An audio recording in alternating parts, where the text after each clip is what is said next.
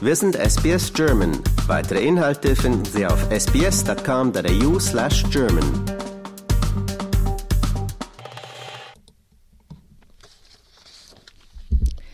Sie hören den SBS German News Flash an diesem Dienstag, den 31. Oktober. Mein Name ist Julia Greve. Nach Angaben des israelischen Ministerpräsidenten Benjamin Netanyahu soll mit der Bodenoffensive im Gazastreifen erreicht werden, dass die über 200 Geiseln freigelassen werden. Diese sind von der militanten Gruppe Hamas, Hamas diese werden von der militanten Gruppe Hamas festgehalten. Nach Angaben Israels haben die Streitkräfte bereits einen Soldaten aus der Gefangenschaft der Hamas befreien können. Einen Waffenstillstand mit der Hamas lehnte Netanyahu allerdings erneut ab. Israels groß angelegte Bodenoffensive in der palästinensischen Enklave hat weitere internationale Appelle zum Schutz der Zivilbevölkerung ausgelöst. In der vierten Woche des Krieges werden im Gazastreifen dringend Treibstoff, Lebensmittel und sauberes Wasser benötigt. US-Präsident Joe Biden hat eine Durchführungsverordnung unterzeichnet, womit das Risiko von künstlicher Intelligenz für Verbraucher, Arbeitnehmer, Minderheiten und die nationale Sicherheit verringert werden soll.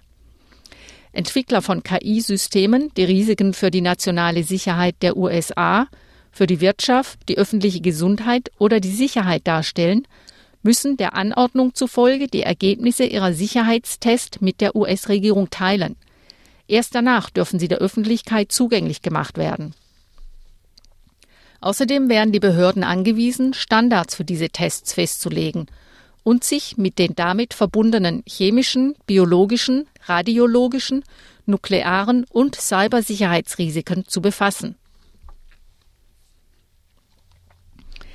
Premierminister Anthony Albanese hat den von den Waldbränden in Brisbane Betroffenen Unterstützung zugesagt.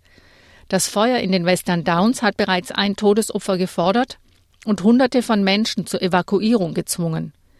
Innerhalb von zehn Tagen sind 20.000 Hektar Land abgebrannt.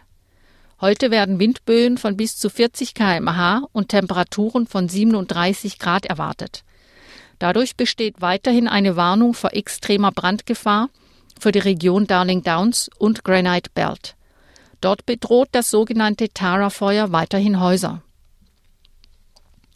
Die australische Regierung wird in Zusammenarbeit mit allen Staaten und Territorien eine 10 Millionen Dollar Kampagne zur Bekämpfung des Lehrermangels ankündigen.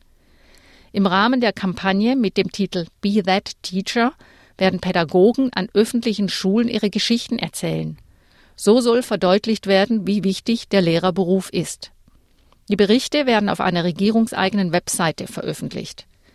Kabinettsminister Bill Shorten hofft, damit mehr junge Menschen für den Lehrerberuf gewinnen zu können. In Colorado in den USA hat ein Prozess begonnen, in dem geklärt werden soll, ob der ehemalige US-Präsident Donald Trump an den bevorstehenden US-Wahlen teilnehmen darf, während er sich vor Gericht wegen seiner Rolle beim Sturm auf das US-Kapitol verantworten muss. Trump hat wiederholt jegliches Fehlverhalten im Zusammenhang mit den Angriffen bestritten. Eine Gruppe seiner Anhänger hatte versucht, am 6. Januar 2021 den Kongress daran zu hindern, den Sieg von Joe Biden bei den Präsidentswahlen bei den Präsidentschaftswahlen im November 2020 zu bestätigen. Und zum Schluss eine Meldung vom Sport.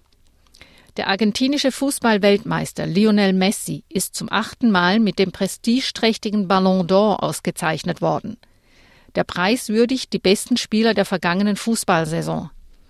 Der 36-jährige Messi hatte mit der argentinischen Nationalmannschaft Ende vergangenen Jahres erstmals den WM-Titel gewonnen. In Katar triumphierten die Südamerikaner in einem packenden Endspiel gegen Frankreich. Nach seiner Zeit bei Paris Saint-Germain war Messi im Sommer in die USA zu Inter Miami gewechselt. Als bester deutscher Spieler kam Nationalmannschaftskapitän Ilkay Gündogan auf den 14. Platz. Er ist derzeit beim FC Barcelona unter Vertrag. Bei den Frauen erhielt die spanische Weltmeisterin Aitana Bonmati wie erwartet den goldenen Ball. Die 25-Jährige hatte mit den Spanierinnen in Australien den WM-Titel und mit dem FC Barcelona die, Champions League gewonnen. Die beste deutsche Spielerin ist Alexandra Popp. Sie landete auf dem siebten Platz.